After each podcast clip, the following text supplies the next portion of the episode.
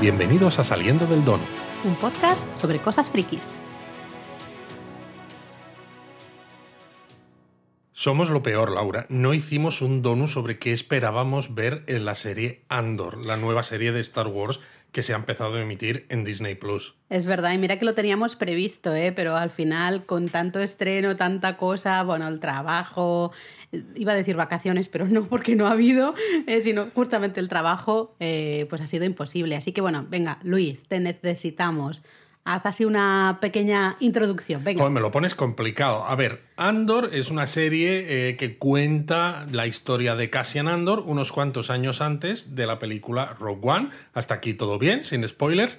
Y en la serie, esto dicho por la propia Disney y demás, se va a ver el nacimiento de la rebelión, algo que se ve en los trailers también, que era algo que pensábamos que se habría mostrado quizás en Obi-Wan, ¿no? Cuando mm. salían estos proto-rebeldes y demás, pero que claramente aquello era el caldo de cultivo y aquí se nos va a contar pues mucho más a fondo. Y la serie pues parece como que va a contar dos historias en paralelo, no está muy claro, ¿no? Una bueno, eso es lo que al menos, perdona que te interrumpa, eh, al menos es lo que se veía un poco en el tráiler. Claro, en el tráiler parecía que tendríamos la historia de Andor, ¿no? Que mm. se revela a nivel personal contra el Imperio y otra con Lucenrael y Mon Mothma en Coruscant, la capital imperial, que tendrán una doble vida en el Senado y luego también como rebeldes, pues en oculto, evidentemente. Pero de todas maneras, sobre esto hay mucho más que decir después de la sirena, aunque antes de la sirena yo creo que podremos hacer alguna alguna consideración general más. A ver, sí que deberíamos decir que evidentemente entendemos que el retraso ¿no? que ha habido con el estreno, porque había bueno, competencia entre comillas con series también de, también de Disney Plus, Plus perdón, eh, como Hulka, luego otras series, ¿no? También con, con mucho movimiento, como son Los Anillos de Poder o La Casa del Dragón.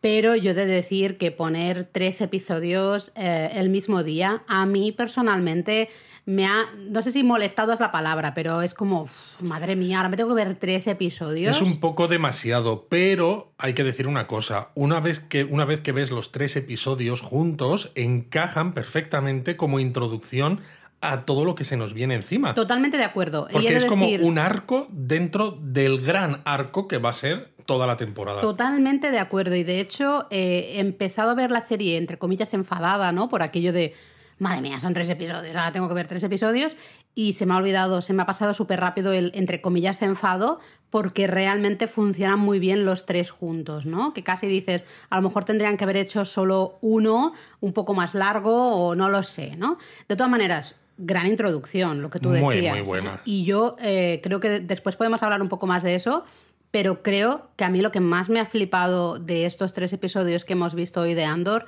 es la fotografía, el diseño de producción, los decorados. Y no me refiero a decorados en plan, wow, mira qué nave en el espacio, wow, mira qué no sé cuántos, ¿no? Así como algo espectacular de grande, sino que... Algo espectacular de real. De real, te crees absolutamente que estás allí, que eso existe. De hecho, estás viendo la serie y tú por un momento sabes que se te olvida que eso es una serie. Te crees perfectamente que ese lugar existe. El nivel de detalle de, todo, de absolutamente todo, es impresionante. A mí me ha flipado. Bueno, Laura, eh, a ver, rapidito, que hay mucho que decir y yo me estoy, me estoy mordiendo la lengua. Pues pon la sirena. Vale, por fin, ya puedo respirar tranquilo. Respira, respira tranquilo. A ver, yo quería decir, bueno, quiero decir muchas cosas porque la serie me ha gustado mucho. Lo primero es que he leído ciertas críticas a que comienza lenta. Un poco lo que decíamos de que han sido tres episodios y parece que la historia es un arco completo, pero todavía no ha terminado de arrancar muchas de las cosas que nos han, em, nos han mostrado en los trailers. Pero claro, hay que pensar, la serie son 12 capítulos y ya está claro además que van a ser dos temporadas, la segunda también de 12 capítulos. Entonces se nos va a contar una historia que es bastante más amplia que lo que tenemos en otras series, por ejemplo, de únicamente 6 capítulos donde el arco principal abarca esos 6 y ya está.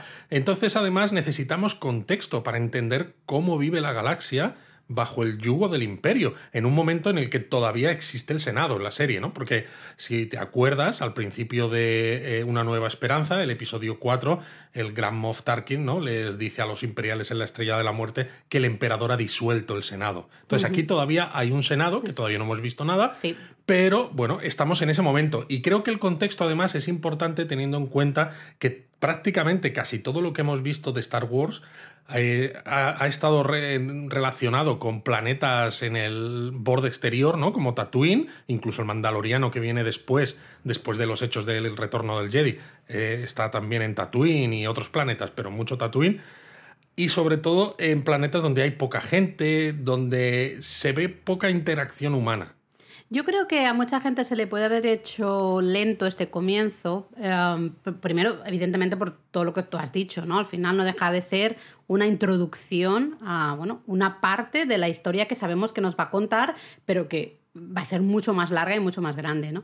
Pero creo que también hay un algo que a mí personalmente me ha gustado mucho y es que realmente empieza la serie y no te cuentan absolutamente nada. Eh, te ponen solo, Claro. te, se menciona un- una fecha, ¿no? Te pone el BBY5, que creo que no sé si, si se había visto antes Yo diría que no. esta referencia a, eh, pues es como aquí, ¿no? Antes de Cristo, después de Cristo, ¿no? El BBY es Before the Battle of Yavin, ¿no? Antes de la batalla de Yavin, que es la batalla en la que se destruye la primera estrella de la muerte. Entonces, estamos cinco años antes y lo único que sabemos, si hemos visto Rogue One, es que Cassian Andor va a ser un personaje clave a la hora de robar los planos de esa estrella de la muerte. Eso es, pero ese es el único ¿no? momento que tenemos algo, que se nos da algo de información. Sí, porque además no aparece ni siquiera el imperio. No, no, no, y es que eh, eh, el tema es ese, que tú estás viendo y no te explican nada, absolutamente nada, no te cuentan nada, tú tienes que estar viendo y diciendo, bueno, ya ir entendiendo las cosas a medida que vayan sucediendo y cuando yo las vaya viendo. Y creo que esto a mucha gente puede hacerle que sientan que la historia es lenta, ¿no? Porque no te están contando en plan, esto es el planeta tal y ahora va a venir la batalla no sé qué. Sí, o porque quizás con otras historias, como ya sabes todo lo que ha venido de Claro. antes, estás en una situación en la que dices, aunque no me lo cuentes todo claramente, pero con que me muestres, no sé, una nave o una ciudad o un personaje, yo ya tengo todo ese anclas, bagaje, todo ese contexto. Eso es, eso es, ¿no? Entonces yo creo que aquí, por eso a mucha gente quizás se le ha hecho lenta, ¿no? Porque es una introducción, realmente, lo que tú decías, los tres episodios funcionan un poco como uno, ¿no? Van, se, van muy bien juntos, eh, pero no deja de ser una introducción. Y encima una introducción en la que realmente... Dices, es que si yo tengo que explicar exactamente qué está pasando, pues entre comillas no lo sabes, ¿no? Simplemente vas aprendiendo, vas viendo las cosas y dices, bueno, Me, voy, me voy gusta colocando, eso. ¿no? Me gusta eso porque es una introducción a lo que es el personaje de Cassian Andor, a lo que le mueve, a cuál es su pasado y a también cuál es la situación en el mundo. Pero bueno, de esto, en el mundo eh, de, de la serie me refiero, ¿no? Claro, en el claro, universo Star ahí, Wars. estamos ahí. Y, y bueno, Hablando an- de Star Wars, Sí, ¿es la serie que más te ha gustado de Star Wars? a ver, tenemos bueno, que hemos verla visto entera. solo tres episodios. Tenemos que verla ¿eh? entera todavía. Y me da un poco de pena, ¿no? Que a veces se dice que en ciertas series se decía en Obi-Wan, es que claro, no puedes involucrarte demasiado como espectador porque sabes que Darth Vader no va a morir, eh, que Obi-Wan tampoco, ¿no? Aquí sabemos todos lo que pasa con Cassian Andor en Rogue One. Sí, pero para mí, por ejemplo, esto nunca ha sido un problema. No, Yo no disfruto de la serie en su contexto, en su momento, y aunque sepa que hay ciertos personajes que necesitan estar en tal lugar, en tal momento, o que van a morir o que no van a morir, no me afecta No. realmente si la historia está bien contada. No, y sí que quería decir que efectivamente para mí, de momento, es la serie de Star Wars que más me ha gustado. Yo creo Y- que es el mejor comienzo. Uf, uf, es buenísimo, buenísimo. Porque además, por primera vez, lo que decía antes, ¿no? Nos salimos del Outer Rim, que es donde está Tatooine, por ejemplo, Hmm. con sitios muy desérticos, con relativamente poca población, etc. Y exploramos, además, algo muy diferente, que son mundos regidos por grandes corporaciones, pero en nombre del imperio, hasta el punto de que tienen sus propias fuerzas de orden y seguridad. Y me ha recordado mucho al juego de rol de Star Wars, eh, que yo jugaba hace muchos años, cuando era muy joven, que era de West End, ¿no? Porque luego lo, la licencia la compró otra, otra casa, ¿no? Wizards of the Coast, creo. Y recuerdo haber comprado entonces una extensión que se llamaba Han Solo and the Corporate Sector Sourcebook, ¿no? La guía de Han Solo y el sector corporativo, en el que se exploraba un poco mundos en los que el imperio estaba, pero sin que se viera, porque realmente eran las grandes corporaciones las que se encargaban de absolutamente todo. Y es tal cual lo que de momento hemos visto en estos primeros en tres episodios, ¿no? realmente. Porque es lo que decíamos al comienzo. Realmente no hemos visto. O sea, Star Wars como tal, ¿no? Lo que, lo que nos viene a la cabeza a todos cuando pensamos eh, en una imagen de Star Wars no ha salido. No hay lo único que tenemos de clásico Star Wars es en una caja que tiene Cassian Andor para, con la que hacer contrabandismo, ¿eh? que es... Eh, ¿Contrabando? contrabando, estoy, madre mía, cómo estamos, que tiene el logotipo del imperio y luego alguna mención que, hay por ahí, a, la República y al Senado, me parece. Poca cosa. Y ya está. Poca, no nada más. Poca cosa, ¿no? Realmente. Eh, a mí eso creo que me ha gustado mucho, porque realmente visualmente es muy diferente. Es un mundo totalmente diferente al que hemos visto en las películas y me atrevería a decir que también al que hemos visto en, el Mandaloriano. Totalmente. Porque Mandaloriano, bueno, tiene Tatooine y tiene algún otro planeta diferente y demás, pero aquí me ha parecido, wow, tengo muchas ganas de seguir, de seguir explorando. De hecho, además, a mí me ha parecido la serie más cinematográfica de Star Wars hasta la fecha, aunque tenga una apariencia claramente episódica por esas, esas tramas que estamos viendo, pero el espíritu es muy de cine, con una fotografía fabulosa, y no sé si es importante o no, pero las series de Star Wars y incluso algunas películas ahora de Marvel, ¿no? Como Thor, Love and Thunder y otras, han empezado a utilizar mucho esta tecnología nueva del de volume. El volumen, ¿eh? El volumen. Eh, y esta, justo esta serie no la utiliza. Entonces, no sé si a lo mejor eso ha hecho que se tengan que crear escenarios y sets mucho más grandes que al final le dan una apariencia.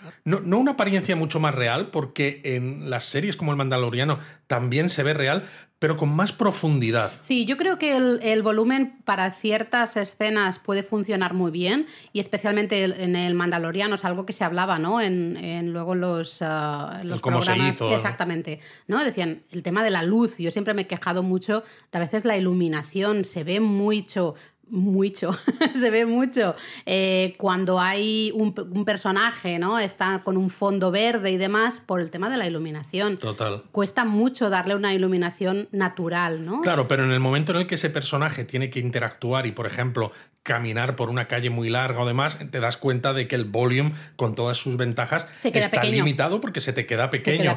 Y aquí da la sensación de profundidad, de que realmente estás, sobre todo en el planeta eh, Ferrix, ¿no? Eh, que luego aparece, bueno, incluso en Morlana, One y esto, ahora hablamos un poco de estos diferentes escenarios, que realmente son lugares en los que te podrías perder. Bueno, es que yo, yo he flipado, o sea, de, verdad decía, pero esto existe de verdad, este sitio mm. existe porque parece 100% en una galaxia muy lejana. Será eso. Pero a ver, cuéntame un poco más de estos planetas no, o no mucho, no mucho, pero me ha gustado mucho, por ejemplo, el comienzo en Morlana One, ¿no? un planeta corporativo, ¿no? Con sus burdeles, sus escaparates esféricos, ¿no? Con las, supongo, las mujeres que se están. Sí, me ha recordado un poco a, eso, ese barrio rojo de Ámsterdam, ¿no? Total. Pero un poco futurista. Yo creo que al final se han inspirado en eso, ¿no? Me ha recordado un poco también a Guardianes de la Galaxia 2, ah, ¿no? Con esas prostitutas que son medio robóticas, pero que se están como mostrando a toda la gente. Ha sido extraño y, me ha gustado mucho, mucho, mucho, pero sobre todo me ha gustado Ferrix, ¿no? Que es el mm. planeta donde luego aparece Cassian Andor y donde transcurre la parte principal de la acción en estos tres episodios. Primero porque se ve muy real, pero sobre todo quizás es porque hay mucha gente viviendo y trabajando. No es como cuando estás en Tatooine que te cruzas con tres o cuatro personas y ya está. Es que las calles están llenas de gente, hay mucho trasiego, hay mucho la atención al detalle que hay, porque hay un diseño, lo hemos hablado justo al terminar ¿no? de ver los, los episodios, eh, todo en ladrillo, para que se viera un poco industrial, ¿no? Pero desgastado, como sin cuidado. Claro, que, hace tiempo que está esto construido y que ha pasado, pues eso, ha pasado el tiempo. Pero la atención al detalle en todos los rincones es brutal. Y me gusta porque hay muchos rincones, porque quizás en otras series o películas realmente parece que hay muchos rincones, pero los protagonistas entran en uno o dos, ¿no? Aquí tienes la casa de una, tienes el bar donde otra está tomando cuando viene Lucen, Las tienes callejuelas las callejuelas, pasando. tienes un montón de lugares donde hay interacción de los personajes, que no son simplemente partes del decorado y ya está. Luego también tremenda la falta de luz de, de- de Sí. esta localización en concreto, ¿no? Es muy gris, hemos dicho, no hay, no hay un sol, entre comillas, ¿no? No hay algo que brille, es gris 100%. Realmente añade esa sensación de tristeza y de desesperanza, casi me atrevería a decir. Claro, casi yo creo que se necesita una nueva esperanza. Bueno, ahí vamos, nivelón, ¿eh, ¿Eh? Luis? ¿Eh? Nivelón, nivelón. Pero sí, esta parte me gusta mucho, ¿no? Que sea realmente, porque es eso, la rebelión aporta una nueva esperanza a la galaxia Bueno, y sin las hablar de rebeliones se construyen con esperanza. Exacto. Que vimos hace poco, además, volvimos a ver Rogue One, ¿no? Para prepararnos para la serie. Pero me parece súper importante, porque no necesitas decirlo claramente, pero simplemente mostrando ese mundo y cómo es la gente, cómo vive, el tipo de trabajo que se hace, te, da, te da que pensar que estás en, en un universo donde dices, jo, qué lástima, Es ¿no? muy triste, ¿no? Es Porque muy vemos triste. esos astilleros, esos. Bueno, no sé si son astilleros, Bueno, no sé, chatarrerías. chatarrerías. Yo qué sé. Pero es todo como muy cutre, digamos, como muy sucio, como muy, claro, polvoriento, como evidentemente, ¿no? Nosotros, mira, vivimos cerca del, del puerto en Málaga y el puerto, decíamos, es que es así, ¿no? Sí, el es un puerto de Málaga así. es igual. Pero esto es todavía peor. Es peor. A mí fíjate que me ha recordado, salvando las muchas distancias, a los exteriores que hay en Sakar en la película de Thor Ragnarok, sí. Thor Ragnarok, pero sin tanto colorido, ¿no? Cuando está todo lleno de cosas tiradas por ahí que parece que a nadie le importa que esté todo tirado. Sí. Es, es un poco eso. Luego habría que hablar de los personajes, porque sí que es verdad que al menos después de ver solo estos tres primeros episodios, te das cuenta de que realmente no hay buenos y malos, ¿no? Eh, Bueno, hay- hay... algunos que son más buenos que malos, otros más malos que buenos. Pero todos son grises Eso. también, como el propio planeta. Total. ¿no? Decíamos, la iluminación es gris, todo es gris, los personajes también son Y grises. quizás una de las cosas que mejor funcionó en la Star Wars original, ¿no? Aquel camino del héroe, ¿no? De Joseph Campbell que se mostraba, era esa claridad entre lo que es el bien y lo que es el mal. Pero claro, a veces Star Wars, ¿no? Ha intentado replicar esto mismo demasiadas veces. Entonces, la primera vez que se muestra con ese, esa space opera y de esa manera dices muy bien, pero llega un momento en el que dices, vale ya de dejar las cosas tan, eh, no sé, maniqueas. Os también- quiero algo que sea más real, donde la gente tenga pues sus dobleces y... Es que también creo que la sociedad no es la misma, ¿no? Tampoco de finales de los años o mediados de los años 70 a la actualidad, pues evidentemente el mundo ha cambiado mucho. Ahora Y somos menos, somos más grises. Eh, ¿quieres Yo creo decir? que en general entendemos más que no hay gente 100% buena o 100% mala, ¿no? Hay gente que sí, pero en general me refiero, todos podemos tener mm, ciertos, Claro. ciertas caras que son mejores y otras que son peores, ¿no? Y ahí también está la historia. Total. Porque contar una historia de buenos y malos, una está bien, pero es lo que tú dices, en cuanto ya has contado esa historia, no hay más que contar, porque es eso, el, el bueno debería ganar al malo y se acabó. Y si es el malo el que gana al bueno, pues es adiós esperanza y también se acabó. ¿No? Entonces creo que justamente en los grises es donde hay historia y en esos grises se encuentra justamente personaje principal, ¿no? Andor. Sí, Lo- a mí me ha gustado mucho que prácticamente al empezar el primer episodio, eh, igual que pasaba en la película de Rogue One, Andor mata a un guardia corporativo por error y luego al segundo que le está pidiendo clemencia, le estás mirando y sabes que lo va a matar también, Sí, es chungo, ¿eh? Para no tener que dar explicaciones, porque Andor no es una persona que viva, eh, digamos, cumpliendo la ley, sino que, bueno, pues va haciendo sus cosillas, su contrabando aquí y allá. Entonces, claro, dejar a alguien vivo, que aunque haya sido un error, aunque haya sido un accidente, ¿no? Que hay, hay un muerto, dice, no, no me lo puedo permitir. Y lo mata porque está buscando a su hermana, Ese que es algo tema. razonable. Ese es el tema, esa es la cara buena. Está buscando a su hermana, ¿no? Eh, justamente la está buscando en esos burdeles, ¿no? Con lo cual dices, wow, hay, hay mucha tragedia Hay una ahí, tensión ¿no? eh, muy intensa. Tienes esa cara buena, está buscando a su hermana y la cara mala es el decir, no, no, me tengo que cubrir las espaldas, no puedo dejar Eso. ningún testigo de lo que ha pasado aquí porque esto me va a traer consecuencias, así que se lo carga, ¿no? Y además me ha gustado porque recuerda mucho a la frase que le dice a Gene Erso en Rogue One cuando se ofrece voluntario él y varios rebeldes más, que le dice, mira, eh, hemos hecho cosas terribles, si no nos ofrecemos voluntarios no podríamos mirarnos a nosotros mismos, ¿vale? Que aquí todavía Andor no está en la rebelión, pero ya se nos muestra que aunque con dudas, aunque no sea mala persona, pero que la vida que lleva le fuerza a tener que hacer cosas terribles. Sí, además, bueno, no es por la rebelión, pero sí es por su hermana, ¿no? Justamente por su familia. Entonces, y ahí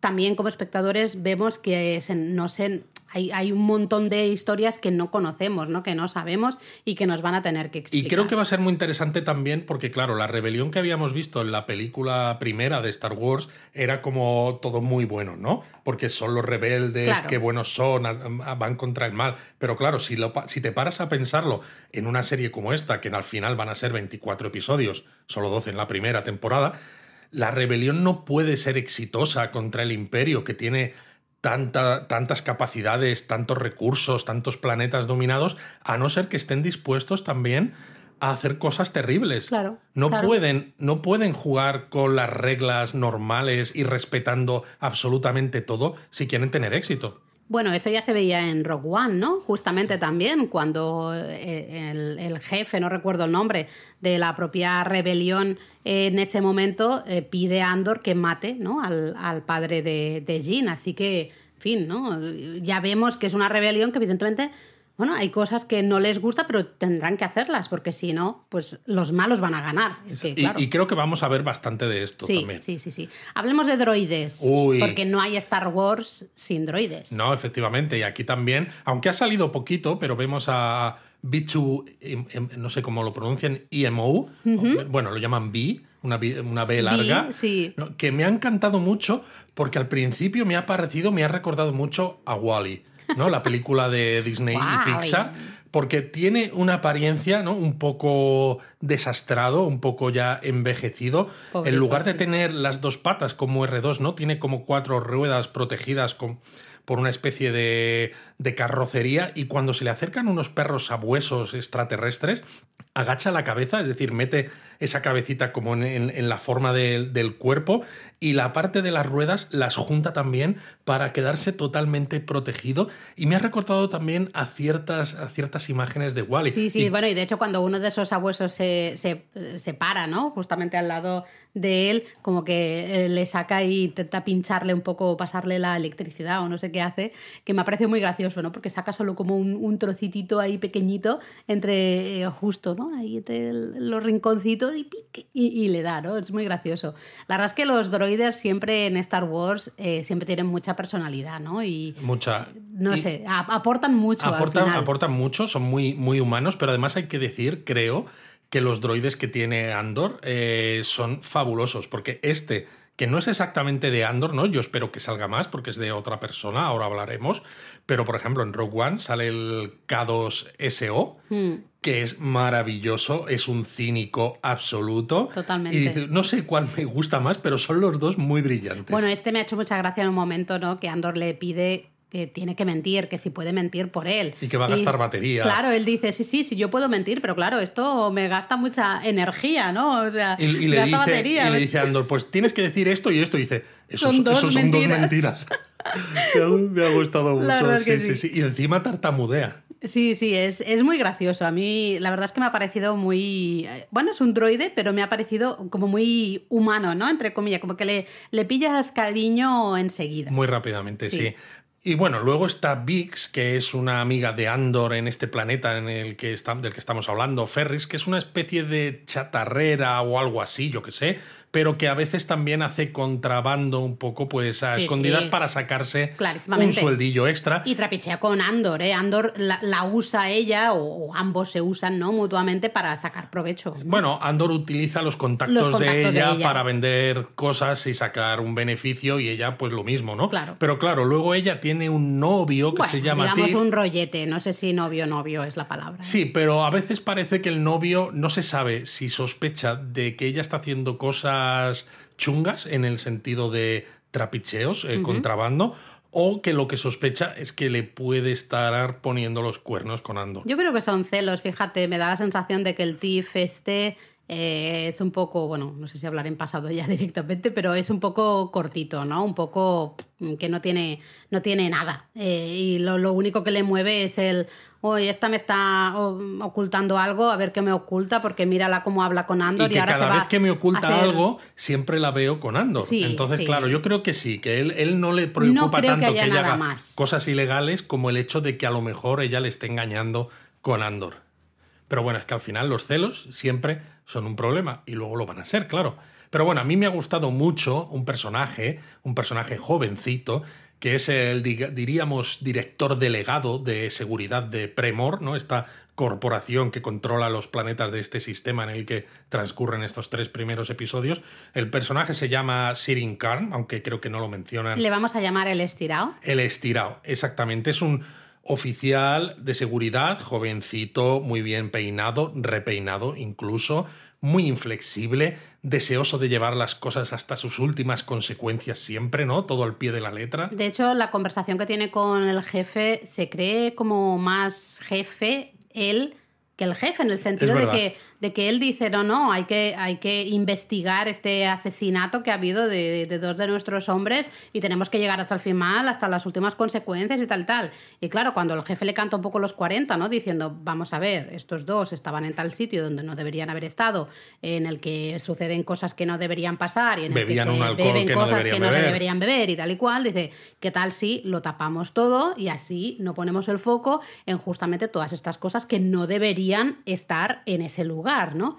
Y, y el chico dice, sí, sí, muy bien, pero... En yo voy a cuanto se queda solo, se lo pasa por el forro y se pone a investigar el asesinato. Pero me ha gustado también, ¿no? Porque en esa conversación el jefe le dice, ¿has modificado el uniforme o algo así, no? Y el otro dice, sí, he añadido bolsillos y tal, ¿no? Y me hace mucha gracia porque muestra hasta qué nivel el hombre este, el, el estirado, Dedicado. está dedicadísimo, pero está orgulloso de lo que hace, ¿no? Mientras Es- que tú es ves a los vida, demás... ¿eh? Y los uniformes son, bueno, como monos de trabajo, ¿no? Con, bueno, pues que les quedan grandes un poco. Sí, si te porque- queda más grande, te queda más grande. No, no, a él le va perfecto. De hecho, ha dicho, ¿no? Que se lo había ajustado un poquitito. Hombre, claro. eh, para que le quedara, le quedara súper bien. Ahí se ve claramente que, que es un personaje que está dedicado, o sea, absolutamente a ese trabajo. Cree fervientemente en el poder que tiene en ese trabajo y, y lo quiere con todas las consecuencias. Totalmente. Me ha gustado mucho además la escena cuando él, una vez que ya el jefe se ha ido, se pone a decirles a los subordinados que se pongan a investigar, porque aparece ese mundo corporativo que resulta súper, eh, no sé, Real. súper real. Sí, me ha gustado, por ejemplo, ¿no? que se vea a uno de los empleados comiendo unos fideos azules Bueno, de como una si, caja. fuera, como si fuera un, un ramen instantáneo de Sí, estos, ¿no? y una caja típica de restaurantes chinos de estas de películas americanas. Y luego el que los fideos fueran azules, yo creo que es un guiño a esa leche azul, ¿no? Que tantas veces se ha visto en el primer Star Wars. Pero luego me ha gustado cuando están como en la sala con todos los ordenadores, que ves a los empleados que tienen como termos de café ahí al lado y dices, es que podría estar viendo cualquier serie corporativa americana reciente y sería más o menos lo mismo. Sí, sí.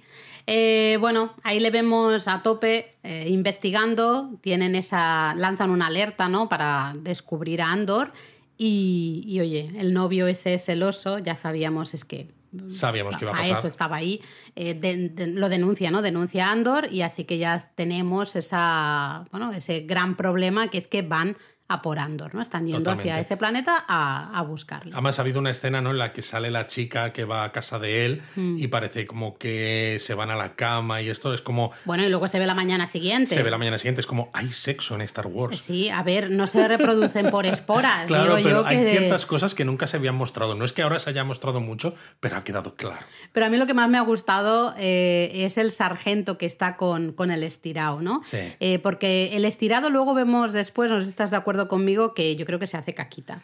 Eh, hay un momento que Sí. dice, en, la- en dónde me he metido, yo, yo Bueno. estar en los despachos bien, Eso es. estar eh, sobre el terreno mal. Bueno, es, uno- mal. es un oficial de carrera que lo lleva todo según el libro, ¿no? Como se diría en inglés. By the book. By the book, el, el Book of Vishanti. no, no, el Book of American Laws. Estamos mezclando donos, Laura. Pero claro, cuando tiene que salir de lo que está escrito ¿no? en sus libros, en sus manuales corporativos, y llegar a la Se realidad pipí, dice, Dios pipí". mío, esto no aparece en mis Pero el libros. sargento es maravilloso, eh, lo tiene todo hiper claro y de hecho lo- cuando el estirado tiene que hablar un poco con los hombres, ¿no? Que van a ir al, al planeta a buscar a Andor, no sabe qué decir, o sea, se le da fatal y al pobre sargento le dice, muy bien, bueno, haz- bueno, lo- lo- Buen discurso, sí. pues sí, sí, muy bien, muy bien, me ha encantado a mí ese sargento, me ha gustado mucho a pesar de que es en teoría de los malos, De los ¿no? malos, Digamos. exacto. Y bueno, con ese discurso queda claro que este estirado eh, será todo lo que quieras, súper corporativo a tope, pero no es un líder, claramente. No es, un líder, bien- pero sí es un fanático. Es un fanático, exacto, ¿no? Y esos dan más miedo, Dan más ¿eh? miedo todavía. Sí, Luego hay que hablar sí o sí de Marva, que es un personaje... ¿La tía Petunia? La tía Petunia, efectivamente, eh, Fiona Shaw, ¿no? Que está fantástica. Es un personaje... La tía la- Petunia, por cierto, para los que no seáis fans eh, del universo de las películas de Harry Potter. Exacto. Si no eres Potterhead, eh, Marva está interpretada por Fiona Shaw, que es la tía Petunia. La tía Petunia. eso Y es. es un personaje interesante porque, aunque sale relativamente poco, porque Andor parece que le debe dinero a ella y a algunos amigos, pero ella al principio también le protege. Bueno, Luego es que no sabemos mucho. eh, No se nos sabemos de sus relaciones. Exactamente, ¿no? Se nos intercalan imágenes de hace unos años, de cuando Andor era jovencito. Ahora hablamos de eso. Eh, vale, y, y imágenes actuales, ¿no? Cuando Marva ya está un poco más mayor. Pero realmente vamos muy perdidos en qué tipo de relación tienen exactamente. A Eso ver, es. ya la, la ves venir después, pero, pero realmente no lo tienes muy, muy claro, ¿no? Y tampoco entiendes muy bien, pues eso, qué hace ella ahí. eh, en fin. Ella es la dueña de este androide que hemos dicho, Sí. por ejemplo. Y luego, bueno, hay un momento cuando está esa persecución en el planeta de estos soldados corporativos que bueno, van a la casa de Marva y realmente ya intenta decir, no, no, yo no sé quién es este Andor y tal, hasta que Andor habla con el droide y dicen, jaja, te hemos pillado y dejan a dos soldados vigilándola a ella y al, y al droide. Pero claro, todo el resto de esa ciudad empiezan a hacer sonar pues eh, Chatarra. chatarra y demás Sí. para avisarse Clon, clon, de clon, que los, los, los azules, ¿no? Creo que los llaman, eh, los soldados corporativos están paseando por la ciudad como buscando problemas porque realmente ninguno les tiene ninguna simpatía. Y están esos dos soldados en la casa de Marva súper intranquilos, ¿no? Y llega un momento, además me ha encantado, que está Marva ahí sentada que realmente está vulnerable porque los otros tienen armas, ¿no? Y Ella está no. mayor. Y está mayor y les dice que el problema no es el ruido, el problema es cuando deja de haber ruido. Y da miedito. Y es que encima cuando pasa, deja de haber ruido y de golpe hay silencio, a mí ese silencio también me ha dado miedo. También, O sea, también hay unos segundos muy de silencio absoluto que dices, ay madre, ¿qué va a pasar aquí ahora? ¿no? Realmente eh, es una frase buenísima. Buenísima. Y sí, luego, claro, en, en esas escenas que tú decías que nos llevan un poco al pasado, cuando Andor era niño, en su planeta, en su planeta natal, vemos que es precisamente Marva la que lo recoge y la que se lo lleva y le rescata de este planeta, aunque si quieres del planeta hablamos un poquito sí, más. como tampoco sabemos mucho, lo podemos No dejar mucho. para luego si quieres. Sí, lo digo porque ya que estamos hablando de personajes, hay que hablar sí o sí de Lucen. eh, el personaje que claro. busca la pieza imperial que tiene Andor, ¿no? Es un señor con mucho estilo, es el sueco Stellan Skarsgård, como siempre, con una presencia fabulosa. A ver, eh, a mí me ha dado un poco de rabia que la escena, la escena, ¿no? En la que sale él con Andor, eh, la habíamos visto ya en alguno de estos un trailers o un clip que, de estos que ponen. Me ha dado un poco de rabia porque eh, me hubiese gustado verla sin haberla visto antes, ¿no? De- dentro del episodio. Porque esa es una escena impresionante. Este señor tiene una presencia, Tiene una presencia, se come- brutal, se se come, come la todo. cámara, se sí, lo se come, come- todo. Eh, entonces tenemos muchas ganas de saber más y de ver más a este personaje. Tenemos claro que lo vamos a ver más. Muchísimo más, claro. eh, nos deja claro que realmente sí, eh, la- esa caja, ¿no? Que decías que con la que Andor quería sacar dinero, ¿no? Quería Mucho dinero, porque estaba Mucho totalmente dinero. nueva y podía descubrir las rutas imperiales en nueve parsecs, dice. Pero se nos deja claro que Lucen realmente está interesado en Andor, está más interesado en Andor que en la caja en sí. Y claro, sim- simplemente con estos tres episodios tú lo ves y dices, mira, el luz en este en más de lo que parece. Evidentemente, si has visto eh, los trailers, es lo que decíamos al principio, sabes que tiene una doble vida, sabes que está en la en la capital imperial, Sí, en aquí no hemos visto nada todavía, Sabes que ¿eh? tiene conversaciones con Moz Mothma, que es la futura líder de la Alianza Rebelde, con lo cual sabes que hay mucho más detrás de un simple contrabandista. Sí, pero es lo que te decía, aquí todavía eh, no hemos visto nada, aunque solo con lo que ya algunas cositas que le dice, ¿no? Porque le da lecciones sobre no usar los comunicadores, ¿no? Le En dice, plan no de- uses nada que no, no puedas controlar. Exacto. O le dice. haz- Ay, no me salen las palabras. eh, usa unos explosivos, ¿no? Hace explotar unos explosivos y. Claro, por eso son explosivos. Sí, es que por eso te digo, no, no me estaba saliendo. Usa, pone unas bombas y él siempre dice. que- ¿Explosivas? y que siempre dice que te prepares una salida en el momento en que entras, ¿no? En, el, tu, en tu camino de entrada ya te tienes que estar preparando una salida por si acaso. Exacto, ¿no? es genial. Y Como en que le da así Esas unas clases rápidas. ¿no? Sí, sí, es sí. una masterclass en, en cero coma. A mí toda esa conversación con Andor me gusta muchísimo. Le pregunta, ¿no? Que cómo consiguió esta caja. Y Lo de que hecho le, Andor- ofrece más dinero para que, se, para que Andor le diga cómo ha conseguido Exacto. esa caja. Y es ¿no? como muy sencillo, ¿no? Que también esa parte me gusta mucho, ¿no? Porque Andor dice que el imperio está demasiado seguro de sí mismo, demasiado satisfecho, Satisfecho. que no prestan atención si alguien se pone en uniforme y entra de forma decidida e incluso escupe en su comida y se lleva algo. Y dice, no se esperan que alguien como yo pueda hacer esto. Y a mí lo que me ha gustado es la frase que le dice Lucen luego, ¿no? Porque le dice, no quieres luchar, no quieres combatir a estos cabrones de verdad, ¿no? Eh, Nosotros hemos visto en inglés, le dice, don't you want to fight these bastards for real? Y claro, esto nos deja bastante claro que está montando algo grande, algo notorio, algo de lo que vamos a hablar. Algo de lo que la galaxia va a hablar de ello. Así que está, yo creo que aquí estamos viendo justo que nos, se nos está presentando un poquito ese inicio de la alianza, ¿no?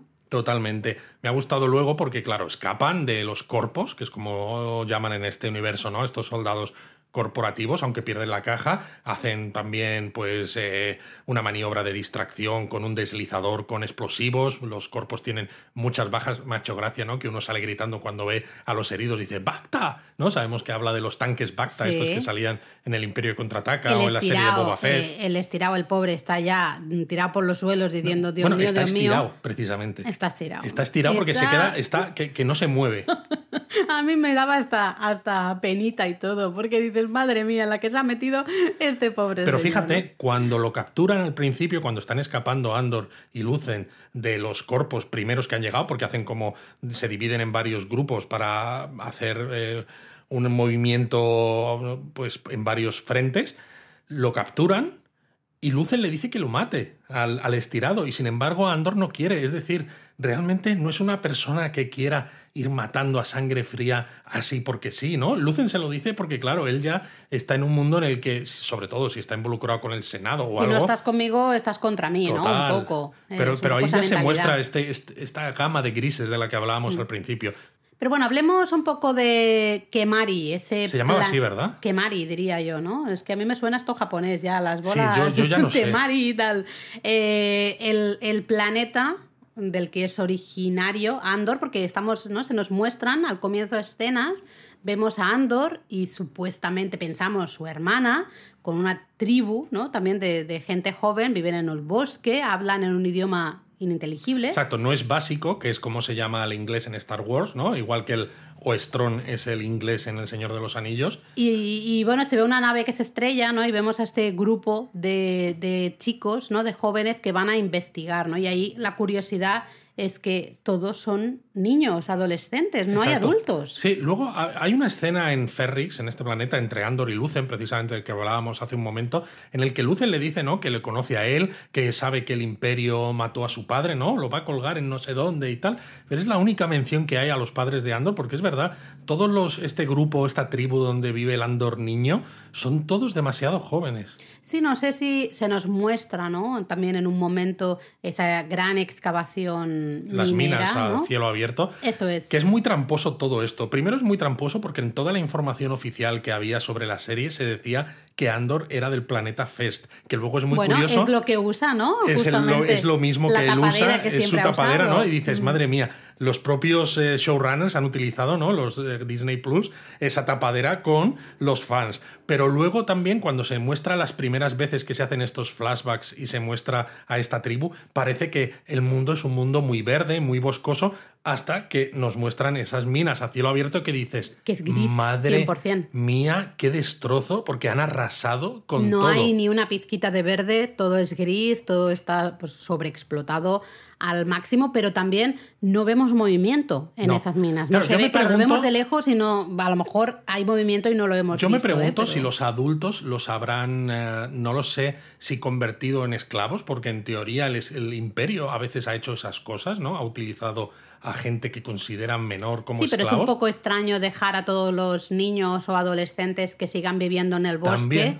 Como así, no sé, es, es extraño y es lo que decía al comienzo de este donut, ¿no? Justamente no se nos explica todo, para nada. Eh, hay muchas cosas que estás en plan, bueno, ya las iré entendiendo a medida que, que vaya sucediendo la serie, pues iré, es como un puzzle, ¿no? Vas colocando Total. piececitas y habrá un momento que veremos, ¿no? Esa imagen la veremos completa. Ahora todavía no la vemos, no la vemos completa. Exacto. Y es curioso porque este grupo de chavales van a investigar el, bueno, el destrozo de la nave, ¿no? Esa nave que donde, sí, donde que han se ha, donde, donde ha caído y se encuentran con una serie de cuerpos tirados con, de piel amarilla, supongo algún tipo de alienígenas, no sé de qué, de qué raza.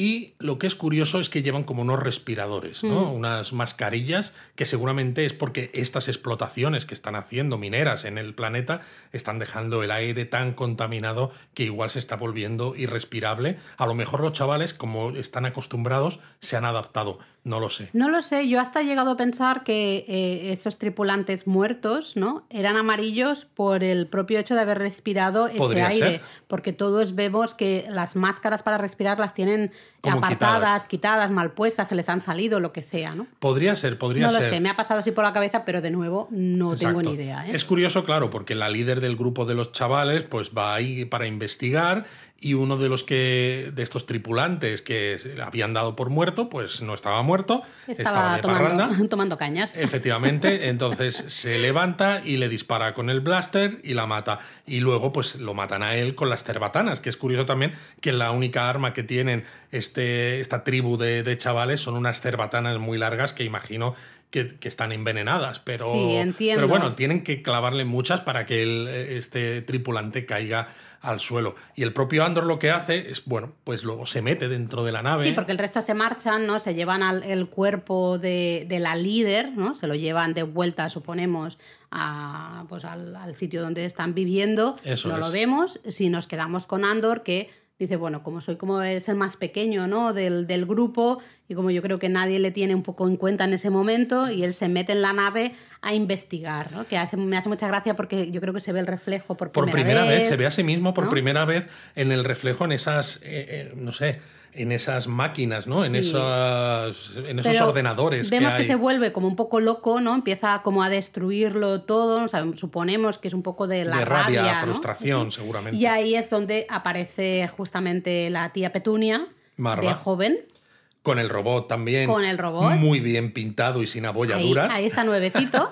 y es justamente, pues, le dan ahí un sedante, ¿no? Una, le Exacto. ponen sedación a Andor y se lo llevan a Y- Pero se lo llevan no porque lo quieran de esclavo o de No, rehén. para salvarle. Totalmente, ¿no? Que es lo que me gusta, ¿no? Que, que a veces, aunque estas personas son una especie de chatarreros también, ¿no? Porque parece que van con su nave, pues dicen, mira, pues aquí se ha estrellado esta nave, pues vamos a ver qué podemos sacar, porque no parece que nadie vaya a venir, al menos inmediatamente, a pedir eh, reclamaciones de a ver de quién es el propietario de esto. Pero claro, ve al niño y dice, uff, su tribu ha matado con las cerbatanas a este tripulante. Cuando llegue la República, es curioso que habla de la República, todavía Palpatine no es emperador, ¿no? Solamente es un- el senador de Naboo en este, en este momento. Pues dice, cuando llegue, pues van a montar en cólera y dicen, lo van a matar y yo no quiero que sufra, ¿no? Entonces me lo llevo conmigo y lo salvo. Lo que yo me pregunto es, ¿qué hacía Marva en ese planeta? Bueno, lo que te he dicho, en plan, supongo, chatarreros, ¿no? Han- Sí, pero por, o sea, ¿por qué justamente están ahí? Bueno, pues eh, a ver, se, puede, Es se que pueden no sé, leer. es muy curioso, Puede haber ¿no? muchas O mucha lecturas. casualidad. Puede que sea casualidad, ¿no? Eh, No creo en las casualidades. Vale, pero me refiero, igual que los cazarrecompensas van por toda la galaxia viendo dónde hay señales ¿no? que- Vale. de cosas, ellos son chatarreros, ¿no? Pues a lo mejor ha habido algún tipo de SOS, alguna señal de Y están siguiendo Mayday, esa señal. y entonces dicen, ah, aquí se ha estrellado una nave, Vale. si llegamos rápido, antes de que llegue ayuda, podremos llevarnos todo lo que Eso quede porque están todos muertos. Eso sí me gusta. O como si no, que haya algún tipo de, no sé, de explicación de que ellos hayan sido los responsables de que la nave se haya estrellado. Es que no sé, a ¿Puede mí, ser? claro, no te da tiempo a pensarlo, ¿no? Porque pasan las cosas rápido, pero dices, ¿qué hace esta señora aquí? O sea, ¿por qué está aquí? No lo sabemos. ¿no? Entonces Hay mucho que saber. Y bueno, lo decíamos al principio, ¿no? Eh, es curioso que el imperio no se ve de momento, salvo en esa caja Nada. del cazatíe que Andor quiere vender, que tiene el símbolo del imperio, pero sí que está muy presente, en cierto modo, en esa, eh, ese tono gris, en esa codicia corporativa en nombre del imperio. Bueno, en ese hay un grupo de gente que tiene el poder y va a ser muy chungo si es un grupo de gente chunga ejerciendo ese poder, Eso es. supuesto poder que tienen, ¿no? Y que se creen un poco superiores al resto simplemente por llevar un uniforme con ciertas cosas. Exacto. Me ha gustado A- muchísimo. Al resto de la gente, ¿no? Me ha gustado muchísimo, además, cómo acaba el episodio 3, sinceramente, ¿no? Cuando acaba un poco esta persecución de los corpos, los soldados corporativos a Andor en este, en este planeta, en Ferrex, pues que, porque es un poco como la culminación del arco de tres episodios que hemos, que hemos tenido y sobre todo porque la cámara enfoca a todos los personajes con primeros planos, todos están como eh, pensando en lo que han hecho y en la situación en la que se encuentran después de lo que ha pasado, como que todos se han revelado en cierto modo, ¿no? De alguna Porque manera, sí. Marva se ha expuesto, el amigo de Andor que trabaja, pues no sé si en los astilleros o en lo que sea, ha saboteado una de las naves también. Bueno, y la- eh, la ha destruido realmente al final. Destruyéndola, claro, la propia Vix, el propio Andor, ¿no? Entonces es todo como, bueno, como un inicio.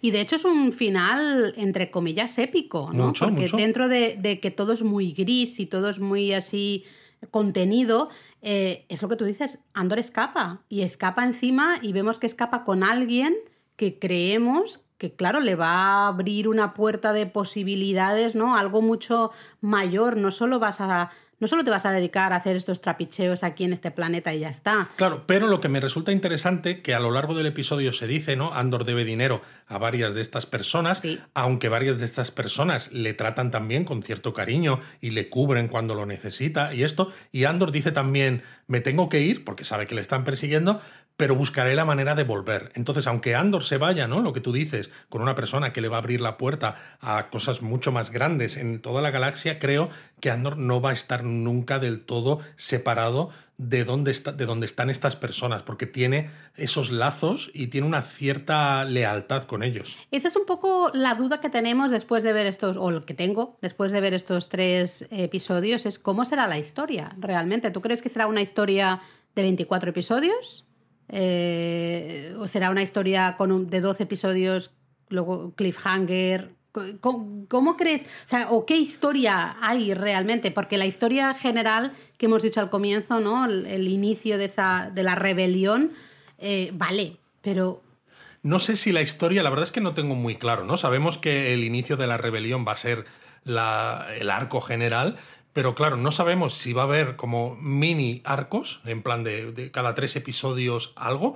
Por ejemplo, pues que Andor, ¿no? Con su nuevo puesto, suponiendo que le den un nuevo puesto, que se lo tienen que dar, que vaya a descubrir eh, o a espiar y a sacar información necesaria para algo o a, a reclutar a alguna persona importante para ese futuro, esa futura rebelión y entonces que cada dos o tres episodios haya mini arcos con una historia de fondo que nos vaya acercando a ese, a ese final, ¿no? A, a justo la película No de lo sé, porque el hecho de que ya esté decidido, ¿no? Que va a ser la historia escotada en dos temporadas y ya está decidido, está firmado, y de hecho creo que han empezado ya a grabar, ¿no? La segunda temporada.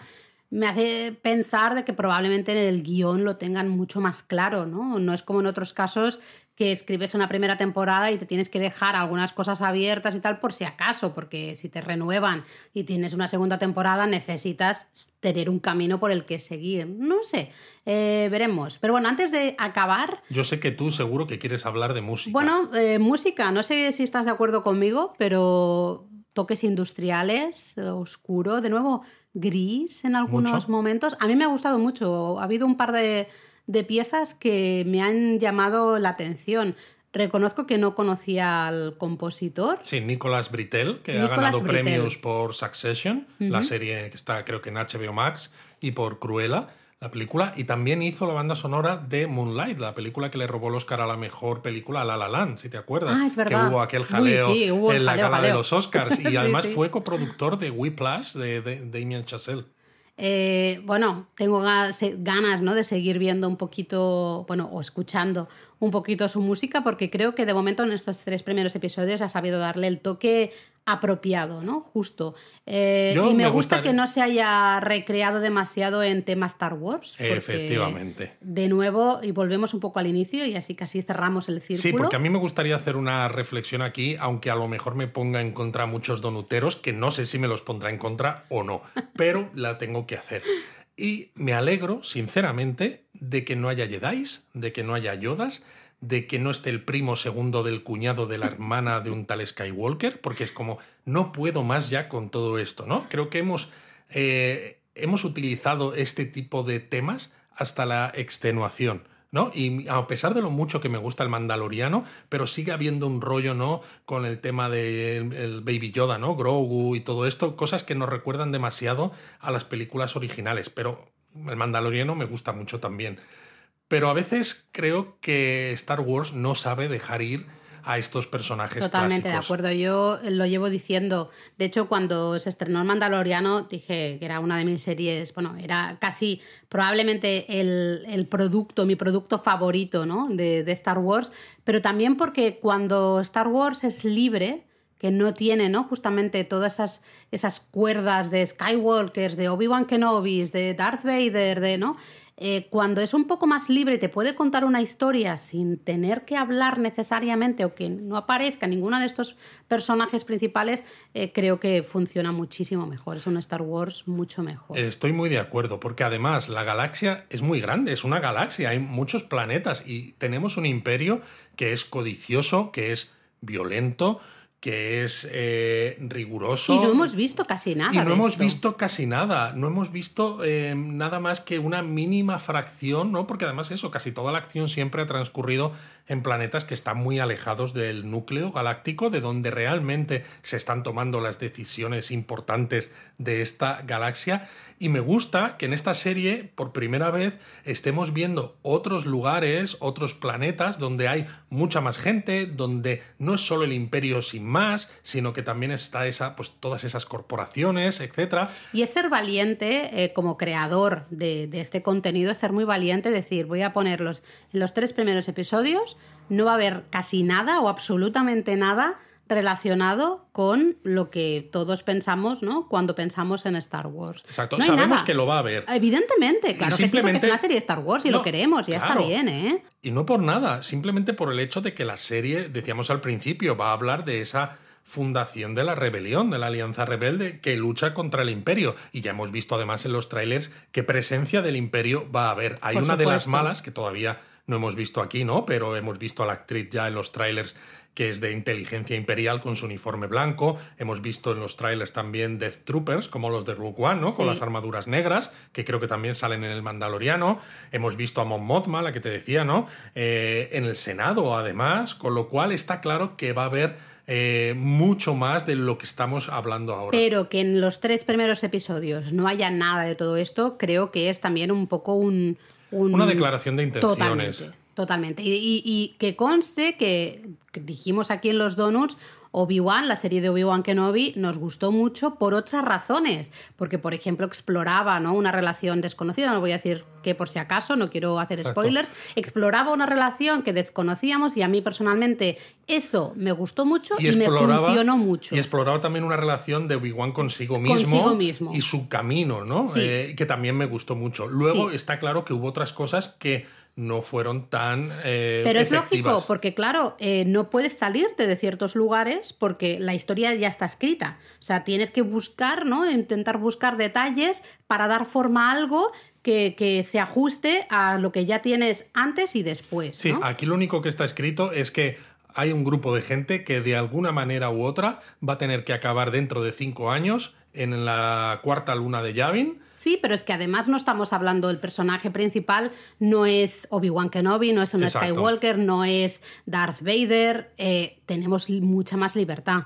Para tratar otros temas, tratar otros lugares y, no sé, explorar otro Star Wars un poquito diferente. Yo estoy súper feliz, la verdad tengo muchas ganas de eh, ver cómo Los trailers me habían dejado con muchísimas ganas porque prometían algo muy diferente de esta, del resto mucho de Star más Wars. adulto también. Más adulto, más oscuro, más eh, caminando un poco pues entre en el límite del bien y del mal casi, y con una temática, pues eso, ¿no? Eh, distinta. Y creo que estos tres primeros episodios, a pesar de todo lo que no se ha contado todavía, que es mucho, que es, que todo, es muchísimo, creo que, que da realmente lo que promete. A mí me han gustado muchísimo. Y mira que es lo que tú decías al principio también, que ver tres episodios de golpe al principio dices, ya te vale, ¿no? Podría ser menos, y sin embargo se pasan muy, muy rápido. Totalmente de acuerdo. Os queremos, 3.000.